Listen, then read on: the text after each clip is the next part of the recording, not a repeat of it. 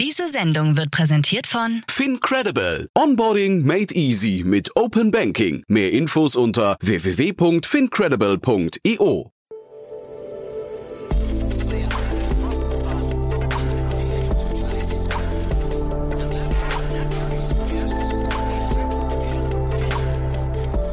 Startup Insider Daily.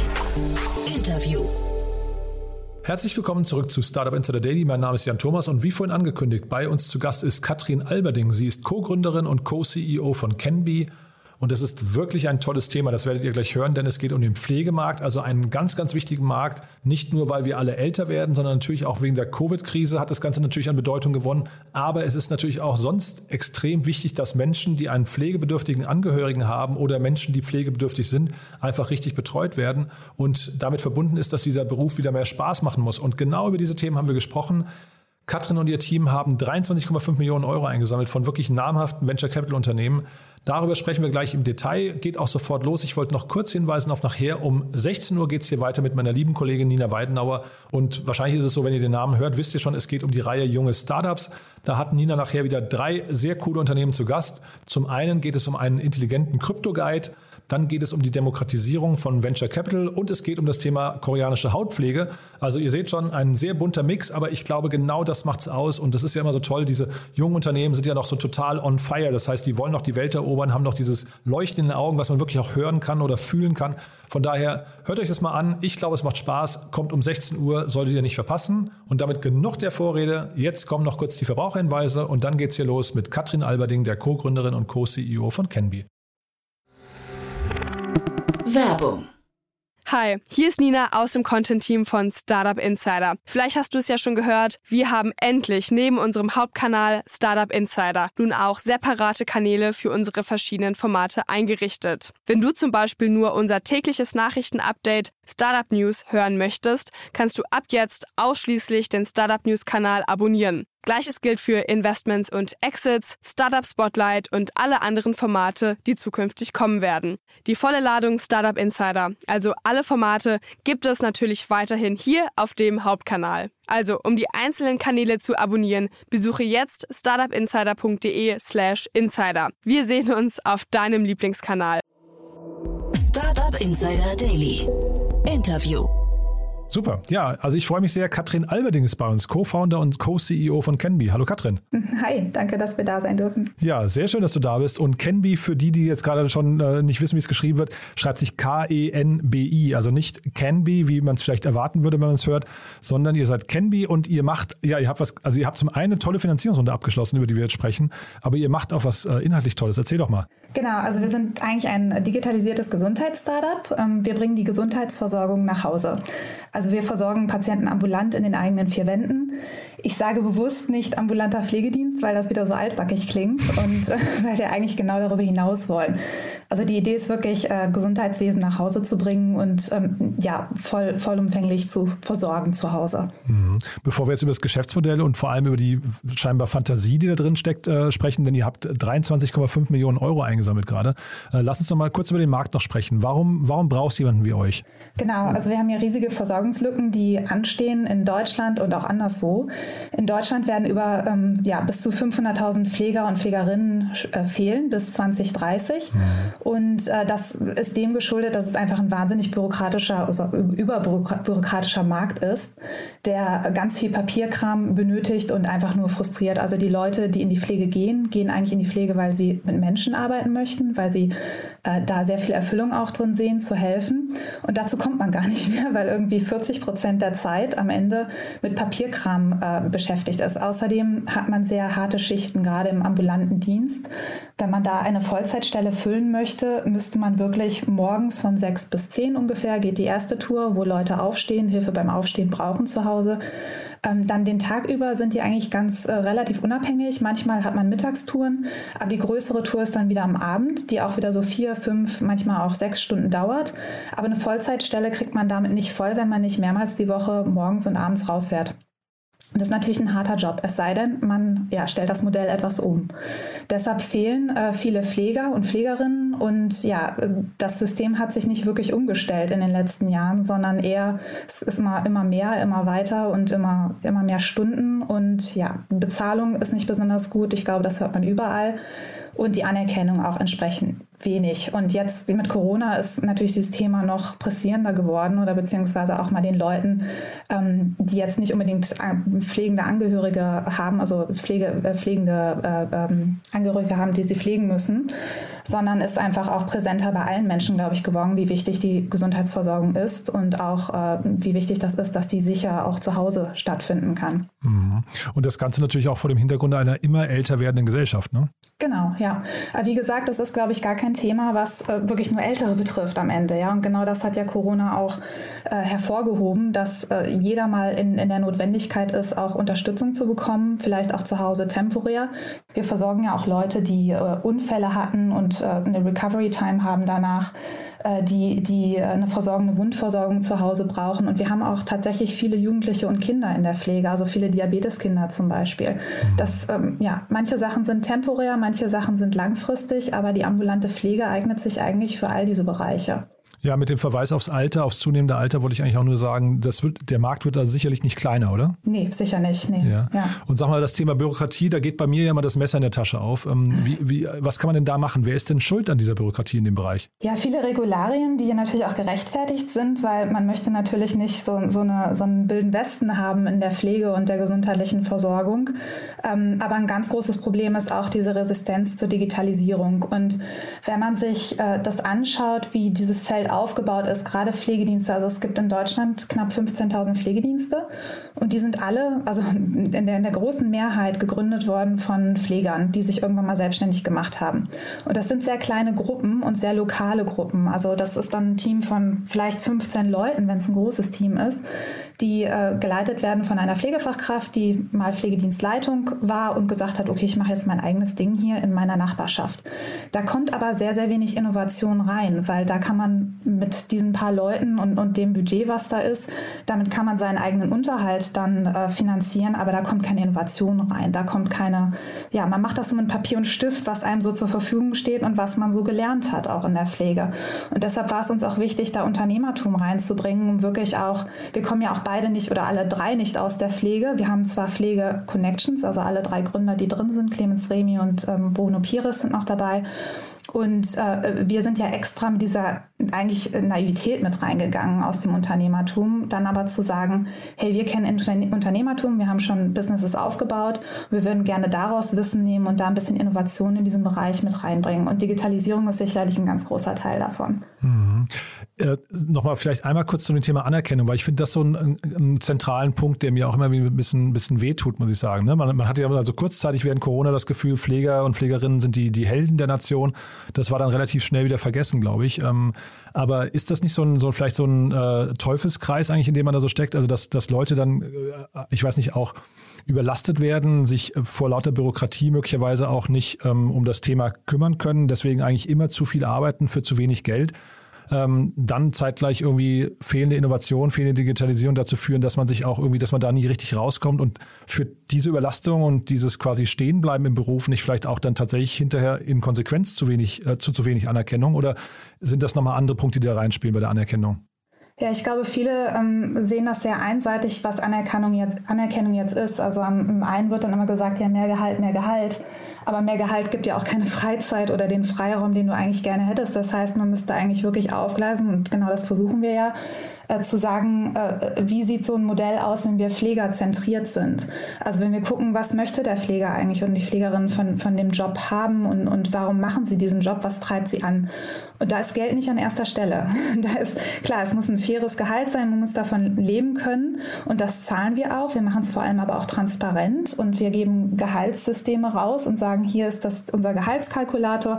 Da ist nicht der eine ähm, verhandelt besser als der andere, aber Gehalt, wie gesagt, ist ein ganz kleiner Teil davon. Viel hat damit zu tun, wenn man fragt mit Selbstbestimmung gerade im ambulanten Bereich gehen Leute in diesen Bereich, weil sie eigentlich diese unabhängige Arbeit auch sehr schätzen und sehr gerne mögen. Anders als im stationären Bereich fährst du ja wirklich mit dem Auto raus und gehst alleine zu Patienten und das sind Patienten, auf die muss man zugehen. Also ich kenne kaum einen introvertierten Pfleger oder Pflegerin, die wirklich das nicht drauf haben, auch, auch ja, Entscheidungen zu treffen vor Ort, unabhängig und, und ihre Planung zu machen, was braucht der Patient in dem Moment ähm, äh, und, und diese Entscheidung halt zu treffen. Und genau diese Freiräume versuchen wir mit unserem Modell auch zu geben, diese Entscheidungsfreiheit und diese Hierarchien auch rauszunehmen. Also wir haben ja ein sehr dezentralisiertes Modell. Wir haben sehr kleine Teams von sechs bis zwölf Leuten. Darüber hinaus werden Teams wieder gesplittet. Das heißt, die bearbeiten ihren Bereich von ungefähr zehn Kilometer um sich rum album und haben dann auch volle Entscheidungskraft innerhalb des Teams. Wer darf in dem Team arbeiten? Wer darf hinzukommen als mein Kollege? Wen möchte ich dabei haben? Äh, wie teilen wir uns unsere Touren ein? Ähm, äh, wie, wie, äh, wie, machen wir andere Arbeiten im Team auch? Also bei uns ist auch nicht nur 100% Pflege, sondern auch Entscheidungen rund um das Team. Wie gesagt, Einstellungsentscheidungen oder wie, man, wie man mit den Patienten umgeht und ähm, welche Patienten man aufnimmt und auch bewirtschaften kann. Das sind alles Sachen, die kommen nicht vom Chef, sondern vom Team selber. Mhm. Und das ist halt diese Art Anerkennung in der Anerkennung in der Arbeit und in der Selbstbestimmtheit, die wir versuchen durch alles durchzuziehen.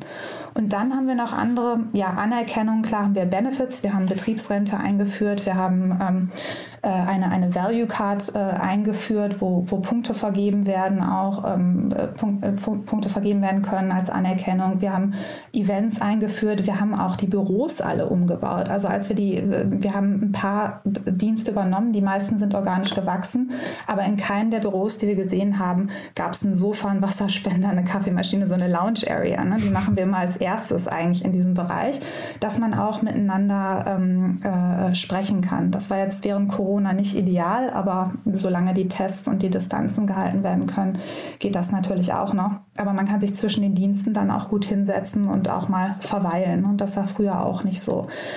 Also wir versuchen das Ganze wirklich menschlicher anzugehen und auch die ganze Zeit dann mit den ähm, Pflegekräften zu sprechen und zu fragen, was braucht ihr, was wollt ihr, was würde euch die Arbeit vereinfachen. Und da obendrauf, auf diese Kultur und auf dieses dezentrale, selbstbestimmte Arbeiten in diesen agilen Teams, kommt hinzu, dass wir, dass die Digitalisierung uns dann natürlich wahnsinnig entgegenkommt. Mhm. Ja.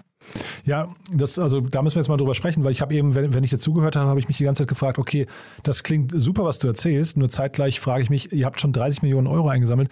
Was ist denn jetzt quasi, also an welcher Stelle schafft ihr so einen, ja, ich weiß nicht, disruptiven oder marktverändernden Ansatz? Also ist das tatsächlich, ist das, was du jetzt schon gesagt hast, langt das schon, um dann, äh, Bewertung habt ihr nicht kommuniziert, aber da kann man sich so ungefähr herbeirechnen, also um, um quasi diese Fantasie bei, bei Investoren irgendwie ähm, zu wecken. Also vielleicht kannst du uns da nochmal durchführen. Was ist denn jetzt das Disruptive dabei? Genau, also diese agilen Teams ist einmal das, was, was neu ist. So funktioniert die Skalierung, so funktioniert das Wachstum und so funktioniert es auch, dass man Leute wieder für den Beruf begeistert. Das ist eine Sache, natürlich erstmal die Leute in die Pipeline wieder reinzubringen, ne? Leute dafür zu interessieren. Weil wir glauben auch nicht, dass man da Menschen übrigens irgendwie rausnehmen kann aus dieser Idee. Ne? Also am Ende, wir, wir schicken keine Roboter zum Pflegen, sondern Pflegen muss, muss immer noch der Mensch und, und unterstützen muss der Mensch. Aber dann gibt es zwei weitere Sachen, wo dann wirklich auch die Digitalisierung reinkommt und ähm, unseres Erachtens sehr, sehr viel ändern kann. Wie gesagt, nicht in Form von Robotern, sondern auf zwei Ebenen.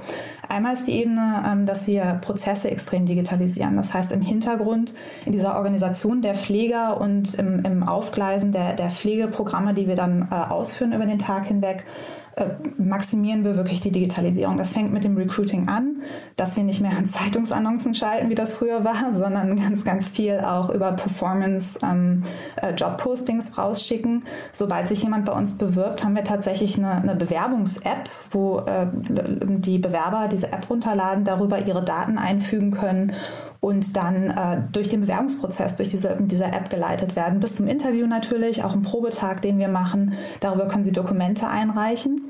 Diese Infos werden dann weitergegeben in, unseren, in unser Backend, wo wir auch äh, ja, so eine HR-Management-Plattform gebaut haben, wo dann die ganzen Personaldaten reinfließen, worüber auch äh, Verträge generiert werden, die dann äh, auch digital unterschrieben werden können.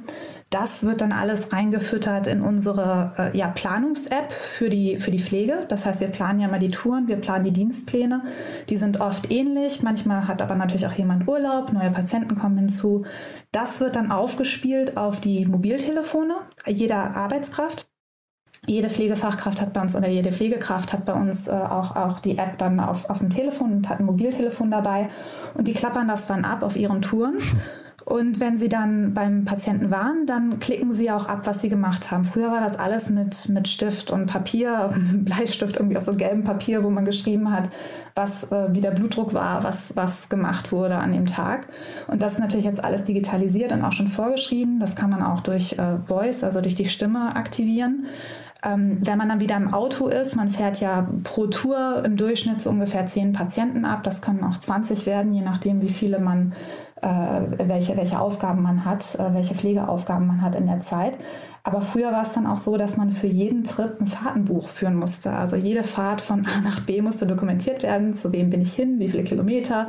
Wer ist gefahren? Ja, und das, alleine das nimmt schon wahnsinnig viel Zeit. Wir haben ein elektronisches Fahrtenbuch jetzt hinzugefügt, sodass man auf der App einfach sagt Start und Ende.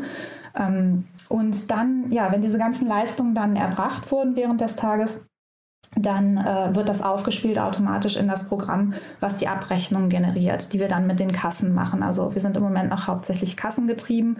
Man kann sicherlich auch Privatdienstleistungen oder auch äh, Produkte noch hinzufügen. Und das ist der zweite große Teil unserer Digitalisierung wo wir jetzt auch mit dem Investment gerne hin möchten, abgesehen vom weiteren Wachstum natürlich, dieses Netzwerk an Pflegern weiter auszubreiten, ist jetzt unser Ziel nicht nur die Prozesse weiter zu digitalisieren, wie wir unsere Pfleger und Pflegerinnen ähm, organisieren und, und äh, ja, koordinieren miteinander. Wir haben übrigens auch noch eine riesen Kommunikationsplattform. Also früher gingen Anrufe immer hin und her zwischen Einzelpersonen.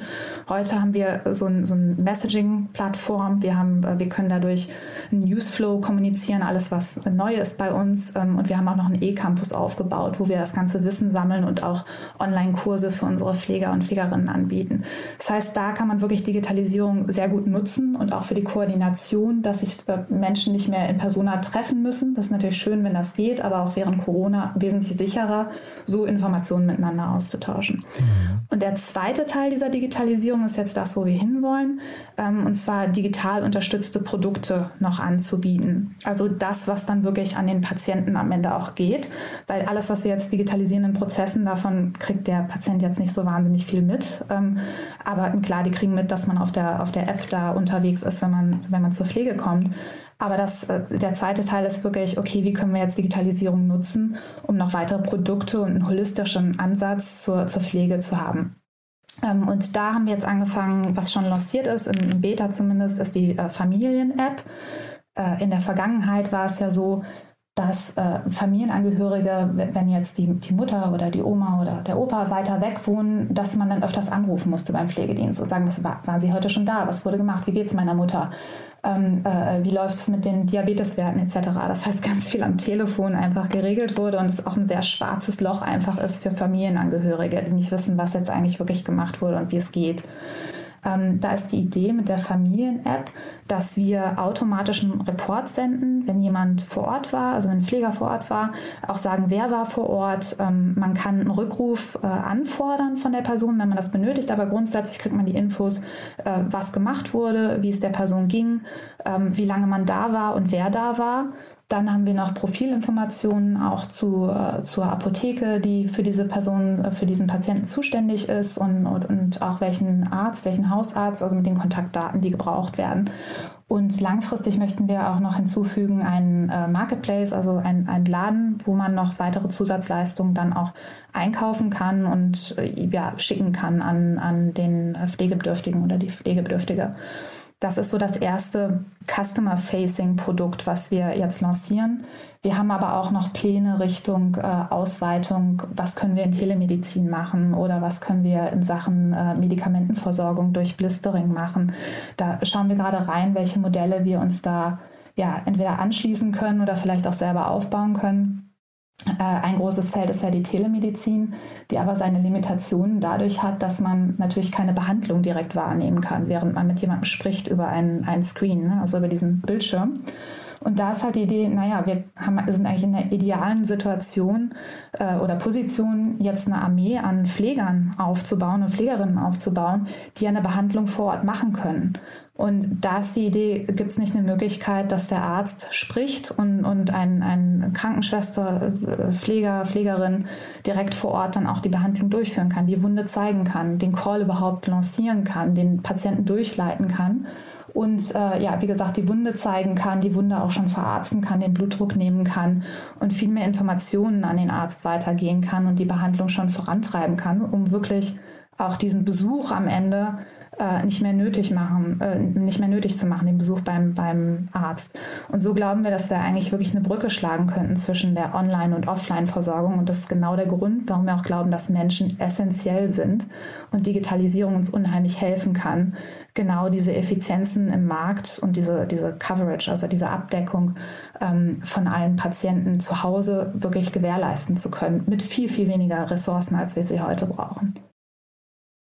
Ich habe es am Anfang gesagt, ihr macht ein tolles Produkt, ne? das, äh, dabei bleibe ich. Also ich finde, es klingt toll, dir zuzuhören, äh, weil das ist ein, ein, schöner Blick auf den gesamten Pflegemarkt und auf das, auf das Bedürfnis der Menschen. Zeitgleich, wenn man dir bei diesem ganzen ersten Blog zuhört, ähm, ich meine, wir leben ja jetzt so im Jahr 15, glaube ich, nach, nach der Erfindung des oder der Vorstellung des iPhones. Ähm, und man wundert sich so ein bisschen, dass so Themen beginnt von dieser ähm, Couch-Ecke oder Lounge-Ecke, die du genannt hast, bis aber auch hin zu irgendwie so, so Kollaborationstools wie Slack oder auch äh, einem digitalen Fahrtenbuch, dass das nicht irgendwie schon Standard geworden ist bei vielleicht zumindest größeren Pflegediensten, oder? Ja, es ist total deprimierend, ehrlich gesagt. Aber ich glaube, es kommt genau daher, dass es halt wirklich so, auf Englisch sagt man Mom-and-Pop-Shops sind. Ne? Also wirklich so kleine, es sind ja nicht Riesenketten, ich glaube, das andere ist auch noch, dass durch die Regularien und den Datenschutz natürlich auch nicht wahnsinnig viel Raum dafür ist.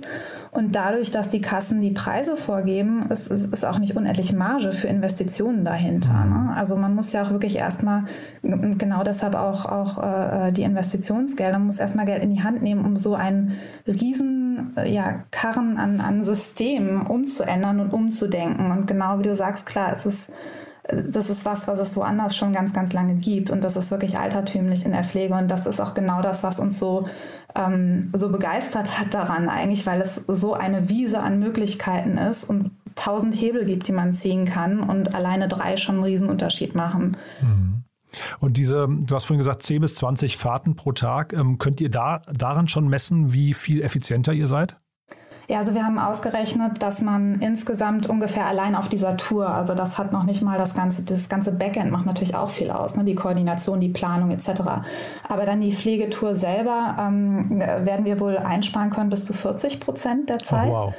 Äh, also wenn man wirklich an jedem, und das sind wirklich, äh, ich glaube, 15 Schritte oder so müssen wir mal nachschauen, 15 Punkte, an denen man digital durch manuell ersetzen kann, was dann entsprechend viel Zeit einsparen kann. Ähm, wir sind im Moment so bei 20 Prozent auf so einer Tour.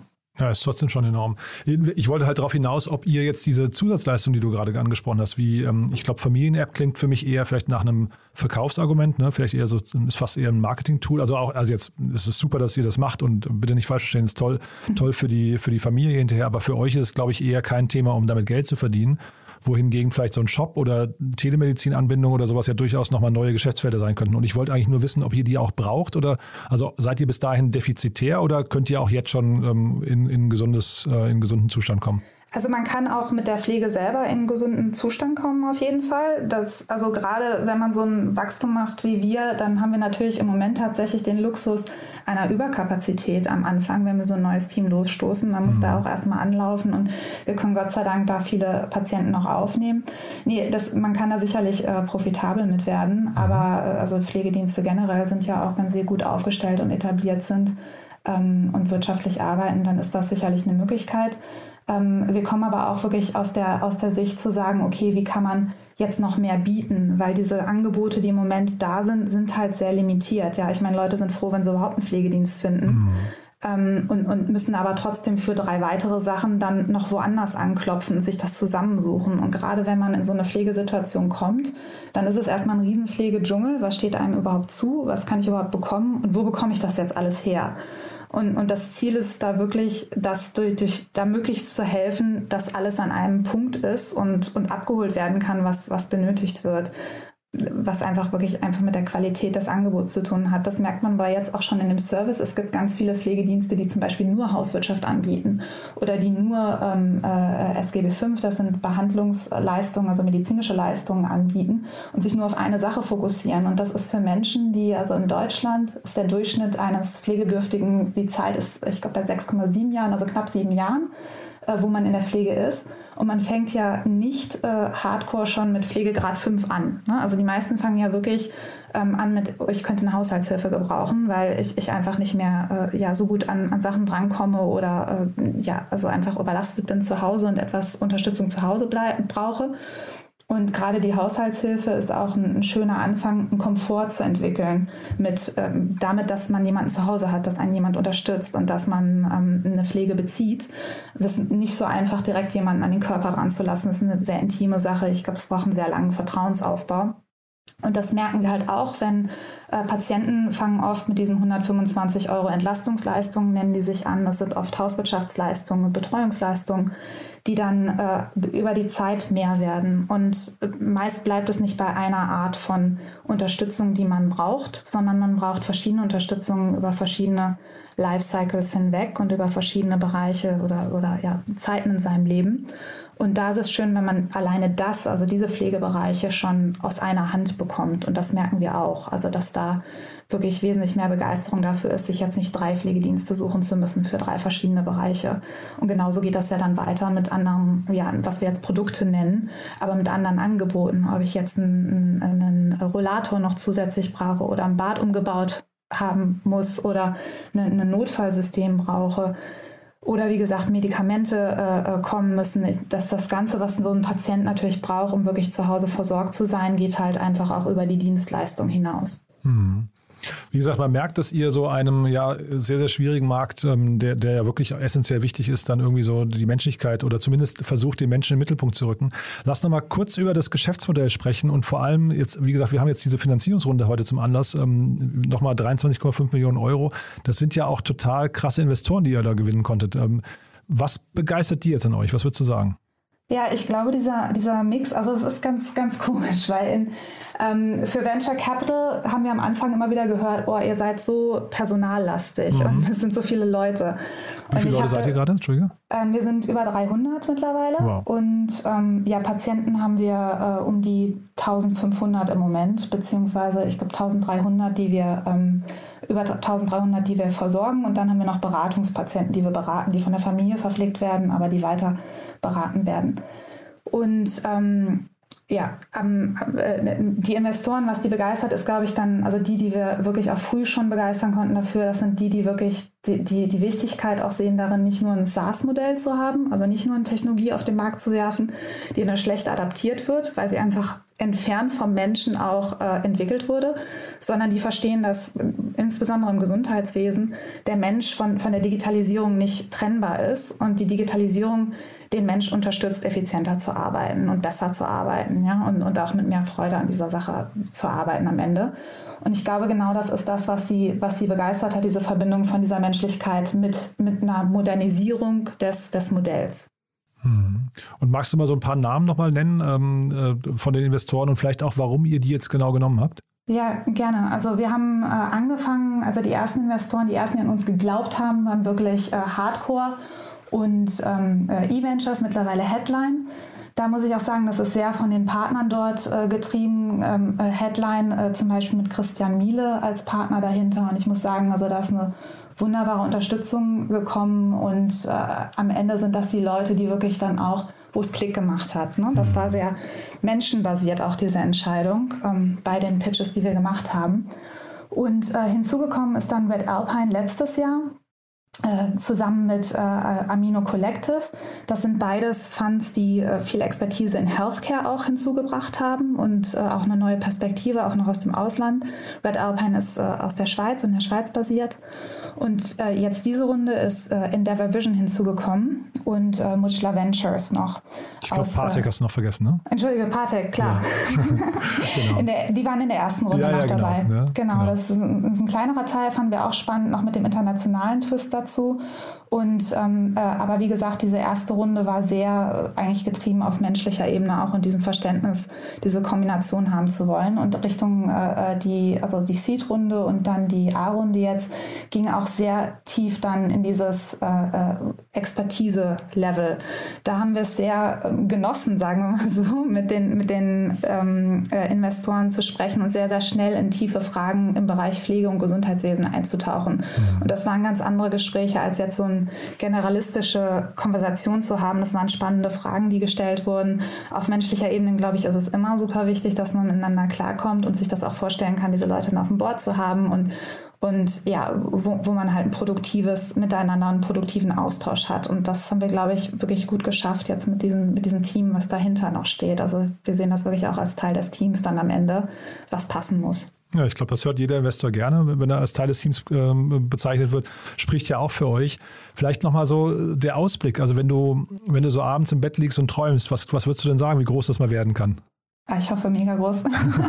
also groß insofern, dass, dass ich hoffe, dass wir wirklich den, den, den Pflegebereich und die Versorgung oder die Gesundheitsversorgung zu Hause komplett ändern können und, und ein Ding machen. Ne? Also dass mhm. es, dass es wirklich die, die präferierte Art ist, Versorgung zu beziehen und dass wir alles aus einer, einer Tasche schaffen und dass wir der beste Arbeitgeber in diesem Bereich sind. Also dass, dass wir der Ort sind, wo Leute gerne arbeiten möchten mhm. und, und wir der Ort sind, wo Leute gerne Gesundheitsleistungen Leistungen beziehen möchten, weil sie zu Hause in den eigenen vier Wänden versorgt werden können. Also wir möchten wirklich der größte Anbieter in dem Bereich werden in, in Deutschland. Ähm, mit, der, mit, der, mit dem breitesten Spektrum auch an Angeboten und uns, wie gesagt, weg von der, nicht, also weg, so expandiert von der Altenpflege ähm, wirklich auf, äh, auf, ja, auf Pflege, Versorgung zu Hause, Gesundheitswesen zu Hause äh, fokussieren und, und mhm. positionieren. Ich habe das vorhin schon gedacht, als du von den Lounges erzählt hast, von, von euren Couch-Ecken, dass wahrscheinlich bei euch das Thema Arbeitgebermarke, also Employer Branding wahrscheinlich total zentral, eine total zentrale Rolle hat, ne? Total, ja, wir sehen das auch so. In Marketing haben wir auch wirklich immer diese zwei äh, zwei Target Groups, ne? zwei Zielgruppen, wo wir sagen, okay, das muss passen für den Patienten, das muss verständlich sein für den Patienten mhm. ähm, und auch ansprechen natürlich, aber genau dasselbe für, für die äh, Pfleger und Pflegerinnen, ja, mhm. auf jeden Fall. Ja, aber wahrscheinlich hinterher die zufriedenen und, und glücklichen Pflegerinnen, die bei jemandem oder Pfleger, die bei jemandem reinkommen, beim Patienten, die bringen ja, die transportieren ja eure Message weiter. Andersrum funktioniert es wahrscheinlich viel weniger, ne? Ja, genau, genau so ist es aber auch. Das ist ja, ist ja am Ende, ich sage das nicht gerne, aber das ist unser Produkt, das sind unsere Menschen, oder? Mhm. Und das sind ja die, die wirklich, genau wie du sagst, nach Hause gehen zu den, zu den Leuten. Und wenn es denen gut geht, mhm. dann können die auch eine gute Pflege machen. Ja. vielleicht ist es nicht, nicht die Menschen, vielleicht ist es das Gefühl, was ihr, was ihr vermittelt, ja. Das auch, ja. ja ne? Nee, was auf jeden Fall richtig, also richtig toll, finde ich, was ihr da macht. Ich habe noch einen letzten Punkt hier stehen und zwar, ähm, wir hatten kurz im Vorfeld schon darüber gesprochen, was euch ja extrem besonders macht, das kam jetzt noch gar nicht raus. Ihr seid extrem dezentral aufgestellt, ne? Genau, ja, das ist auch, ja, das ist eigentlich der ganze Sinn dieses Wachstums und, und das auch also wir, wir, haben Teams, die sind Teil eines größeren Netzwerks natürlich und haben diesen, diesen Vorteil, in dieses große Netzwerk äh, greifen zu können und, und zum Beispiel den E-Campus und die ganzen Vorteile davon nutzen zu können, das ganze Wissen von diesem großen Netzwerk jetzt nutzen zu können. Aber am Ende haben wir 24 Teams beziehungsweise 24 Hubs, wie wir sie nennen. Wir haben, das sind kleine Büros auch. Man braucht, muss ja auch die Schlüssel aufbewahren und, und diese Treffpunkte haben. Ähm, aber diese 24 Büros sind äh, überall verteilt über diese ja, vier Bundesländer, wo wir mittlerweile präsent sind. Am meisten in Niedersachsen und NRW. Haben uns jetzt Richtung Hessen und Schleswig-Holstein auch ausgeweitet und das soll auch weiter so gehen. Und das sind halt äh, ja, äh, meist organisch gewachsene Teams. Also wenn das Team über zwölf Leute erreicht, dann splitten wir wieder Leute aus und lassen ein neues Team gründen. Mhm. Meist ein paar Kilometer davon entfernt und so wird dieses Netzwerk halt immer enger. Aber jeder, jeder Nukleus von diesem Netzwerk, jeder Hub kann wirklich unabhängig agieren, hat seine eigenen Patienten, hat seine, seine eigenen Teammembers, seine eigenen Prozesse innerhalb und Entscheidungsfähigkeiten, ist aber einge, eingeplagt, also an, angedockt an das Gesamtnetzwerk. Dann haben wir eine Zentrale, also die in Berlin, wo ich auch sitze, ähm, und äh, diese Zentrale unterstützt mit Marketingmaterialien, mit Verträgen, mit, äh, also macht, macht die ganzen Abrechnungen mit den Kassen. Also da machen wir alles, um, um die Last von den, von den Pflegeteams runterzunehmen. Also alles, was nicht pflegezentral ist, sondern wirklich nur pure Admin, ziehen wir da raus und machen zentralisiert. Und dann haben wir noch so ein Zwischending dazwischen. Also wir haben äh, Coaches. Wir haben auch ein eigenes Coaching-Programm, wo jedes Team durch Workshops miteinander geht. Und diese Workshops äh, die werden durch, von den Coaches geleitet. Die Coaches, die wir haben, sind alles sehr, sehr erfahrene Pflegefachkräfte. Ich glaube, die, ähm, die am erfahrensten ist, es hat über 30 Jahre Erfahrung in der Pflege. Ähm, und das sind aber Leute, die haben äh, äh, unser Coaching-Modell gelernt. Also wir haben, wie gesagt, unser eigenes Coaching-Modell aufgebaut. Und in diesen Workshops geht es wirklich um selbstbestimmtes Arbeiten und auch das digitale Arbeiten. Darin äh, besprechen wir, warum, warum wir uns für Selbstmanagement entschieden haben oder dieses selbstbestimmte Arbeiten, wie unsere Teams aufgebaut sind, welche, wir machen einen Stärken-Workshop, um rauszufinden, welche Rolle im Team für wen am besten ist. Ja, über die Pflege hinaus habe ich ja gesagt, auch dass noch andere Rollen eingegangen eingenommen mhm. werden, die für das Teammanagement äh, hilfreich sind. Wie treffe ich Entscheidungen im Team? Was ist, wenn Konflikte im Team äh, sich, sich etablieren? Wie kann ich die lösen?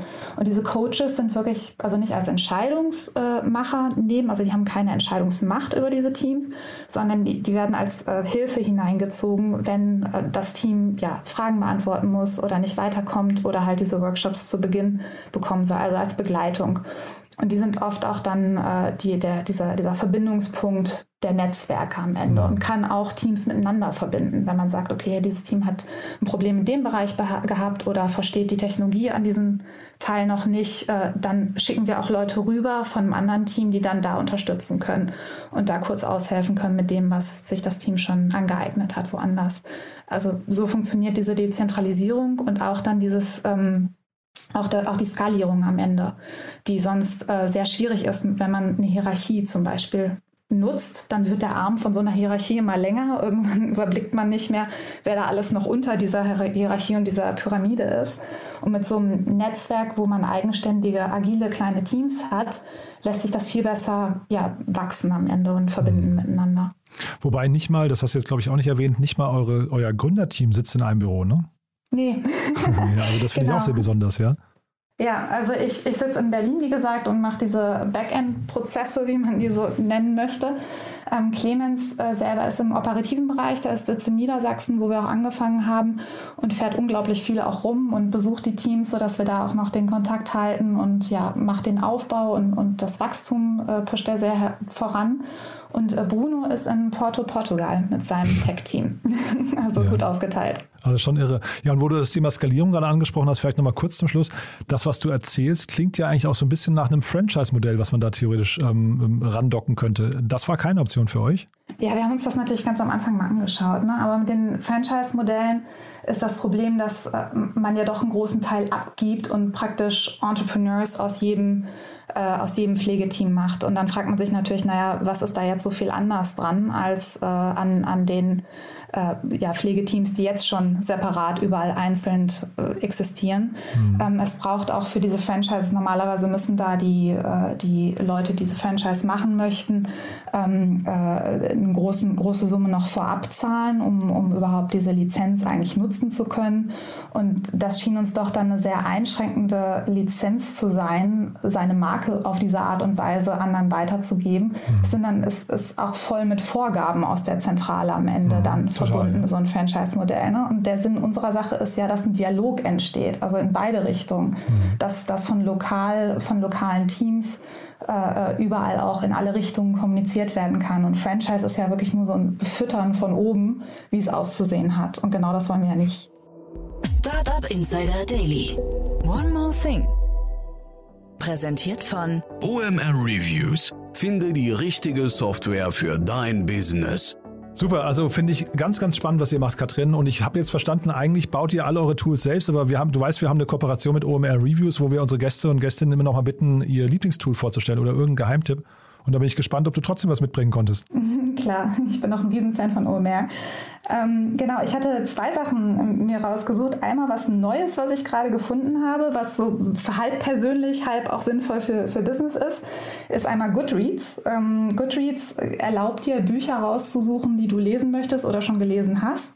Auf Basis der Bücher, die du gelesen hast, kannst du Reviews abgeben und der gibt dir dann Rekurs, welche Bücher nach den höchsten Reviews, die du gegeben hast, vielleicht noch relevant sind für dich, die du lesen könntest. Dann kannst du Leselisten daraus machen und ähm, dir auch Leseziele setzen. Also so dieses typische New Year's Resolution, daraus ist das natürlich entstanden, dass man ähm, ja tracken kann, woran man gerade liest, was man lesen möchte und ähm, äh, was, noch, ja, was noch ansteht dieses Jahr. Ne? Man kann das auch mit Freunden teilen. Und äh, das probiere ich gerade aus.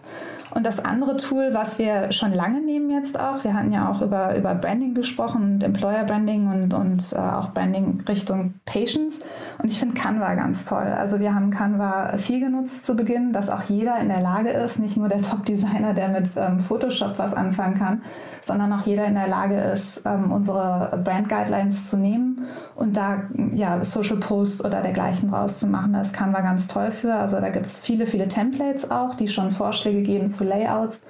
Und äh, auch der, der äh, Bereich, der dort umsonst zu nutzen ist, der ist relativ weitgehend. Ähm, man kann da, wie gesagt, also Templates für Instagram, für, für Facebook, auch für Präsentationen, also für alle möglichen von Templates, Design-Templates, die man gebrauchen kann, sich runterladen. Man kann diese Design-Templates auch relativ günstig bei Creative Market oder dergleichen einkaufen und adaptieren für, seine, für seinen, äh, seinen Bereich. Man kann auch ein Brand-Kit dort anlegen, also seine Farben und äh, Fonts, äh, also Schriftarten etc. anlegen und die dann immer reinziehen und so relativ schnell und problemlos ähm, äh, äh, visuelles aufarbeiten, also einmal Bilder. Man kann da auch äh, GIFs und Movies draus machen und runterladen, relativ stressfrei. Also es geht sehr, sehr schnell und ist wesentlich flexibler als äh, ja, so ein Photoshop, wo ich also nicht, nicht äh, skilled genug für bin, muss ich sagen. Ich arbeite sehr gerne mit Kamera, kann ich wirklich empfehlen. Ja, finde ich toll, dass du es empfiehlst, weil ähm, also ich weiß, dass es ganz viele Leute nutzen, aber ich glaube, hier im Podcast bist du jetzt, glaube ich, die Erste, die das empfiehlt und umso schöner, weil wir hatten so ein paar Doppelungen schon bei anderen Tools, aber das hat jetzt noch, noch niemand empfohlen. Von daher ganz großartig. Ist, glaube ich, ein Team aus Australien. Unglaublich erfolgreich, glaube ich, auch mit einer, mit einer äh, Gründerin, Gründerin im mhm. äh, Team. Ne? Also genau. tolles, tolles Role Model auch da. Das Segment One More Thing wurde präsentiert von OMR Reviews. Vergleiche Business Software mit Hilfe von tausenden echten Nutzerbewertungen. Alle weiteren Informationen auf omr.com/reviews. Katrin, das hat mir riesengroßen Spaß gemacht. Hast du wahrscheinlich gemerkt, ist ein tolles Thema, an dem ihr arbeitet. Äh, weiterhin viel, viel Erfolg und ja, ich freue mich, wenn wir in Kontakt bleiben. Sag gern Bescheid, wenn es Neuigkeiten gibt, ja? Super, vielen, vielen Werbung. Hi, ich bin Paul, Product Manager bei Startup Insider und hier, um dir kurz unser Podcast-Verzeichnis vorzustellen. Mit einer wachsenden Liste von bereits über 10.000 Episoden ist unser Podcast-Verzeichnis die größte Sammlung deutschsprachiger Podcasts rund um die Themen Unternehmertum, Technologie, Digital Marketing und mehr. Nutze jetzt die verschiedenen Filter, um Podcasts zum Beispiel nach ihrem Themenschwerpunkt, Gästen oder Erscheinungsdatum zu sortieren, damit du genau das findest, was dich interessiert. Also, wenn das was für dich ist, dann besuche jetzt ganz einfach unsere Plattform auf startupinsider.de slash insider. Danke. Startup Insider Daily, der tägliche Nachrichtenpodcast der deutschen Startup-Szene.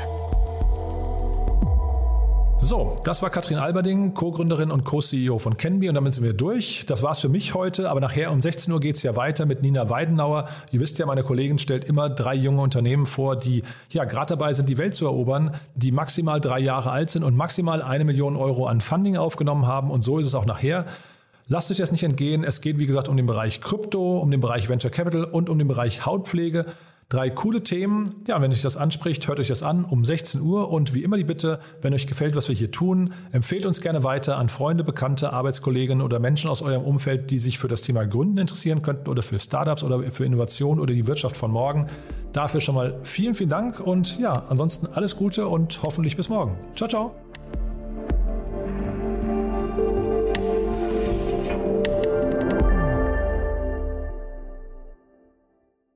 Diese Sendung wurde präsentiert von Fincredible. Onboarding made easy mit Open Banking. Mehr Infos unter www.fincredible.io.